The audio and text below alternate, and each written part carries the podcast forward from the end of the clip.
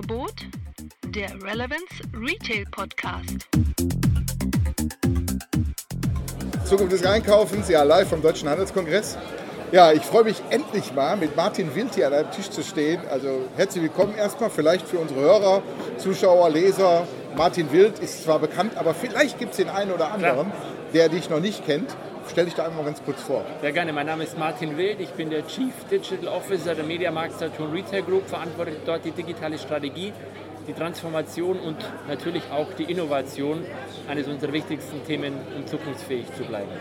So, und irgendwie haben wir ja auch gemeinsame Wurzeln. Ich habe ja früher bei Metro den Innovationsbereich gemacht, habe Future Stores gebaut und wir haben uns mit Mobile Commerce und Robotik beschäftigt. Und äh, ja, so sieht man immer Dinge, dass Ja. man irgendwie eine, gem- gemeinsame Regeln hat. Aber ein wichtiger Punkt ist ja folgender. Äh, wir sehen ja, dass im Handel überall ganz viel experimentiert wird. Und das finde ich auch toll und ich finde auch, der stationäre Handel geht genau den richtigen Weg. Also früh zu scheitern, dadurch, dass man was ausprobiert.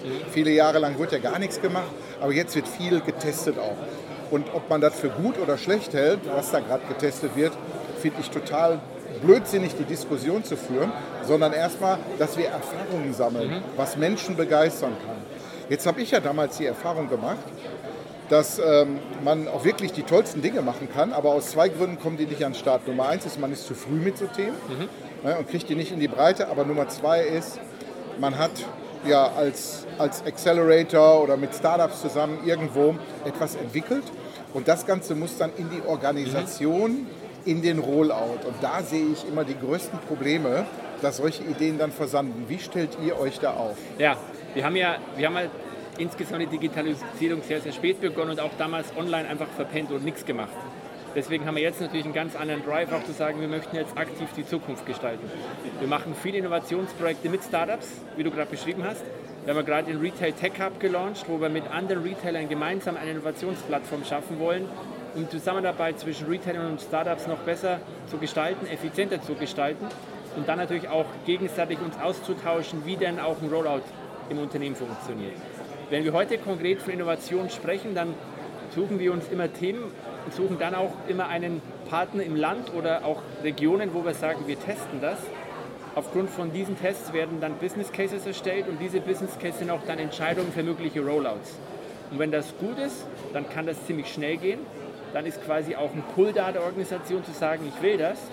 Wenn das nicht funktioniert, dann hilft auch das Drücken dementsprechend nicht. Das heißt, eigentlich ist so ein bisschen das Geheimnis, dass wir sagen, wir sorgen dafür, dass dieser Pilot möglichst schnell gemacht wird, dass wir das ausprobieren. Das ist für uns ganz, ganz wichtig, sehr, sehr früh mit neuer Technologie.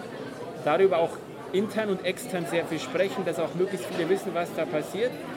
Und dann die Ergebnisse kommunizieren und dann auch dafür sorgen, dass die Übergabe an einen, an ein Rollout-Team oder an ein Land dementsprechend stabil läuft. Und dann funktioniert das meistens, wenn das Konzept gut war. Wie du vorhin gesagt hast, manche Dinge ist man zu früh. Ja, dann muss man einfach nochmal zurück auf los und vielleicht nochmal noch mal neu kalibrieren oder die Technologie nochmal noch mal einpacken. Da gibt es Beispiele, wo wir auch gesagt haben, das war zu früh. Es gibt Beispiele, wo wir gesagt haben, genau der richtige Zeitpunkt, das wird jetzt eben weitergetrieben. Und es gibt Dinge, die muss man einfach ein paar Mal variieren oder quasi optimieren, bis, es, bis der Punkt für den Rollout gegeben ist. Und dann, dann geht es aber, wie gesagt, dementsprechend schnell, wenn, wenn das Thema gut genug ist. Jetzt gibt es ja ähm, ganz, ganz viele äh, Strömungen gerade im, im Bereich der Innovation. Also Innovation ist ja manchmal schon fast ein Schimpfwort geworden. So oft wird das manchmal auch gebraucht. Und äh, man sieht ja da Accelerator, man sieht da Inkubatoren, dann redet man von Open Innovation, dann macht man interne Ja. Innovationsplattformen und solche Dinge auf. Habt ihr einen Prozess, äh, der irgendwo, ich sag mal, wie so ein Stage-Gate-Prozess solche Dinge macht oder wie seid ihr da aufgestellt? Ja, wir haben, ich habe in meinem Team ein eigenes Innovation Research Team, das sich ständig mit neuen Trends, Technologien und Themen beschäftigt, die für uns relevant werden könnten. Auf dieser Basis selektieren wir dann sehr genau, was wir an Bewerbungen von Startups sehen, was wir an Ideen haben. Und auf dieser Basis entscheiden wir auch, was wir als nächstes angehen werden. Natürlich werden wir auch immer wieder dann wieder auf neue Themen von Startups gebracht und wollen eben dann zukünftig auch noch mehr auch über das Retail Tech Hub quasi dort eine Basis schaffen, wo Startups, die wirklich was Cooles haben, sich bewerben können. Wir immer die relevanten Startups sehen und mit der Plattform andere Retailer gemeinsam dann entscheiden können, wer möchte jetzt mit diesem Startup das gemeinsam ausprobieren. Und dann danach auch die Ergebnisse zu teilen, um möglichst schnell und effizient zu sein. Weil wenn wir alle als, als Retailer alle die gleichen Dinge gleichzeitig ausprobieren, haben wir keinerlei Learning, sondern machen es vielleicht alle den gleichen Fehler oder haben alles gleich cool entdeckt. Und wir glauben, dass wir mit diesem gemeinsamen Ansatz, also wir nennen es Open Innovation Platform, aber es ist ein Accelerator, der sehr, sehr offen ist, mit anderen Retailern gemeinsam das, das noch besser hinbekommen und so noch schneller die relevanten Trends äh, quasi frei Haus bekommen. Wenn ich jetzt so, so Prototypen im Markt ausprobieren ja. will, ne? ich suche mir zwei, drei Märkte aus, wo ich das mal testen will, habt ihr ein Land, wo ihr sagt, Mensch, dieses Land ist jetzt besonders offen für solche Dinge? Ne? Wir machen das immer abhängig von dem jeweiligen Themengebiet, das wir, das wir jetzt gerade testen und natürlich auch von der Maturity Level in dem Land. Mhm. Es gibt ein paar Themen, die sind wahrscheinlich natürlich in Ländern, die jetzt sehr mobile-affin sind. Wir haben ja Türkei und Schweden, die sind in der Beziehung sehr, sehr affin. Es gibt ein paar Länder, die sind dann offen für, für Payment-Themen. Also wir entscheiden immer nach Themenblock, wo wir das testen und haben klar entschieden, dass wir nicht pauschal immer in einem Markt, einem Land alles machen, sondern das ziemlich verteilt in der Organisation machen, um auch das Learning dort zu haben und dann immer optimalerweise den Customer, also den Customer Need auch, auch zum richtigen Zeitpunkt treffen. Natürlich machen wir viel auch in Deutschland, weil das ist unser Kernmarkt äh, und auch da, wo wir die größte Reichweite intern und extern haben. Aber haben genauso gut, haben in Barcelona ja diesen Digital Store eröffnet vor eineinhalb Jahren, haben in Türkei ein paar spannende Projekte. Äh, in Schweden haben wir grad, ähm, sind wir gerade dabei, Apple Pay zu launchen, haben in Russland schon Apple Pay live genommen. Also wirklich sehr, sehr verteilt in den, in den Ländern. Das ist der Vorteil, wenn man so international ja. unterwegs ist. In wie vielen Ländern seid ihr jetzt aktuell? 15 Länder. 15 Länder, ja, da hat man natürlich eine gute Auswahl ja. in diese Richtung. Ähm, was ist eigentlich aus China geworden? China haben wir uns 2012, glaube ich, verabschiedet, verabschiedet. schon. Ne? Ja. ja, das war einfach zu hart. Und Russland, da gab es auch mal so einen Local Hero, der in der Richtung so richtig Druck gemacht hat und versuchte da ähm, äh, in der Richtung Mediamarkt auch so ein bisschen zu challengen danach. Ist der immer noch da? Oder? Ja, Russland ist ein sehr, sehr volatiler Markt, würde ich mal sagen. Wir, wir sehen da Chancen, aber auch, auch Herausforderungen. Es, es gab vor kurzem in Russland ist, glaube ich, die Nummer 7, 1 und 2 im Markt fusioniert ah, okay. und bauen gerade einen, einen sehr, sehr großen Play. Also sind gespannt, es ist ein sehr spannendes Land. Ja, ja, genau. Aber zurück zur Innovation ja. nochmal. Das ist ja das Thema, ja. was die Zukunft des ja. Einkaufens immer ganz besonders beschäftigt. Ähm, so aus deiner Sicht, ähm, weil ihr auch viel mit Robotik rumexperimentiert, dieses Thema Robotik, wir hatten das ja im Future Store damals auch, ja. allerdings, wir hatten ein Riesentheater damals mit der Mitbestimmung, mhm. die gesagt hat, keine Aufgaben, die unsere Mitarbeiter übernehmen, wollen wir durch Roboter gemacht haben. Wir wollten auch so Produktsuche und solche mhm. Dinge da tun. Hat sich da ein bisschen was geändert in dem Bereich? Kann man jetzt mit der Mitbestimmung besser reden über solche Themen? Wir, wir haben sehr, sehr gute Erfahrungen. Wir hatten ja, als wir den Roboter geplant haben, die Kollegen im Markt Ingolstadt, das war der erste Markt, sehr, sehr früh einbezogen. Die haben mhm. sogar den Namen für den Roboter Paul ausgewählt, der jetzt mittlerweile auch in Zürich live ist und bald in Berlin und Hamburg auch sein, mhm. seine Runden drehen wird. Ähm, und haben mit denen auch die Use Cases besprochen. Und ich glaube, dass es wichtig ist, dass die einbezogen werden, dass sie auch sehen, was kann er heute, was kann er vielleicht morgen. Und ich bin fest davon überzeugt, dass die Hauptaufgabe unserer Mitarbeiter in Zukunft noch mehr sein wird, den Kunden wirklich gezielt und qualitativ zu beraten.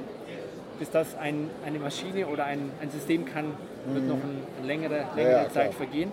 Und eigentlich, glaube ich, sind die Kollegen froh, wenn sie, wenn sie Aufgaben, die sie eigentlich gar nicht wirklich machen wollen, durch Automatisierung quasi äh, von sich weg delegieren können. Da ist ein Beispiel, das sind unsere digitalen Preisschilder. Da musste früher jemand morgens den Preis ausdrucken, ausschneiden, aufkleben. Das ist total schwachsinnig. Und Paul übernimmt eben diesen, diese Weg, Wegfindung zum Produkt das ist auch etwas, was fairerweise ein Mitarbeiter nicht zwingend selbst machen muss, weil er kann viel mehr Zeit mit dem Kunden investieren. Ja, alles so mit Out-of-Shelf-Detection und so, das können Roboter viel besser ja. machen. Und was Paul jetzt auch Leute. zukünftig lernen wird, ist, dass er vielleicht, dass er wahrscheinlich bei der Produktvorauswahl helfen kann. Das heißt, er kann dann einfache Fragen stellen und sagen, was interessiert dich? Und dann kann er schon mal sagen, schau mal, das ist ein größeres Gebiet, was für dich interessant sein könnte. Und dann kann ein Mensch übernehmen. Mhm. Also im Moment sehr, sehr positives Feedback der Kollegen auch. Nochmal äh, dieses Stichwort Starship, also ja. der Roboter, der ja. Delivery macht, in ja. Düsseldorf ausprobiert. Fand ich eine total gute Geschichte. Ähm, für mich war die Frage erstmal gar nicht, viele haben sich gefragt, welches Problem willst du mit dem Ding lösen?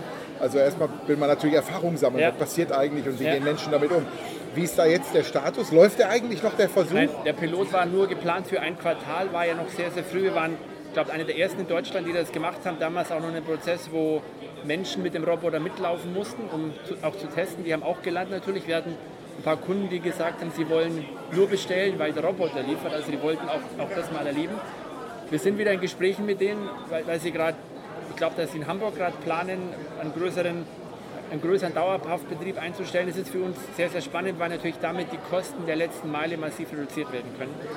Ähm, wir haben selbst keine Logistikstand heute im Umfeld. Ob wir in Zukunft eine Roboterflotte haben oder mit Partnern arbeiten, ist offen, aber es ist ein sehr, sehr spannendes Thema, weil wir ja in 270 Städten, glaube ich, deutschlandweit Sender Delivery anbieten und das immer eine Punkt-zu-Punkt-Führung ist. Das heißt, da muss ein Mitarbeiter von einem Ort X zum Markt fahren und dann zum Kunden fahren. Das ist natürlich dementsprechend teuer und das kann man, glaube ich, sehr, sehr schnell und auch nachhaltig viel, viel besser organisieren, wenn das ein autonomer Roboter machen könnte. Jetzt nochmal ganz speziell, ist ja auch großes Thema hier gerade auf der Konferenz, das Thema Big Data, Daten generell. Ja. Ihr habt ja jetzt auch die Kundenkarte, Ja. ähm, wo ihr ja natürlich auch die Leute für euch begeistern könnt.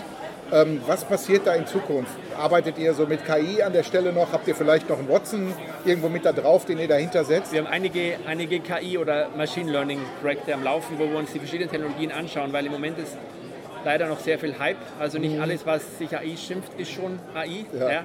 Jeder hat es draufkleben, aber nur die wenigsten sind es. Deswegen weiß. schauen wir uns viele Modelle an. Wir, wir probieren viel im Customer Service, also in der Kundeninteraktion.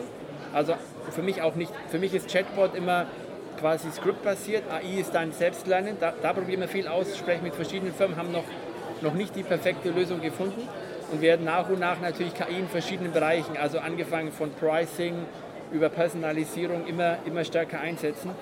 Wir haben jetzt noch nicht, wie soll ich sagen, die allumgreifende KI, die wahrscheinlich noch keiner einsetzt. Aber sind, sind sehr aktiv dabei, verschiedene Dinge zu probieren und, und die richtigen Lösungen für die richtigen Anwendungsbereiche zu finden.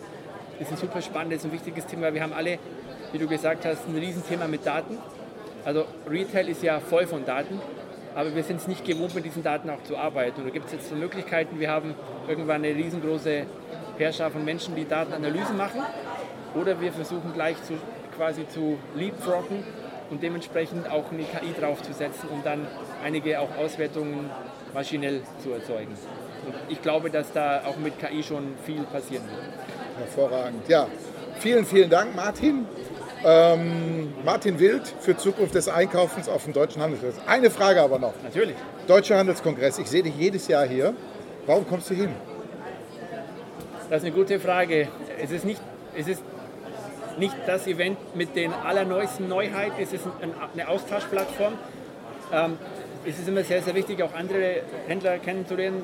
Gerade jetzt mit, mit Retail Tech Hub ist für uns auch dieser Austausch sehr, wichtig. Wir haben ja gerade die Schwarzgruppe als ersten Partner announced. Wir sprechen gerade mit einigen weiteren Partnern.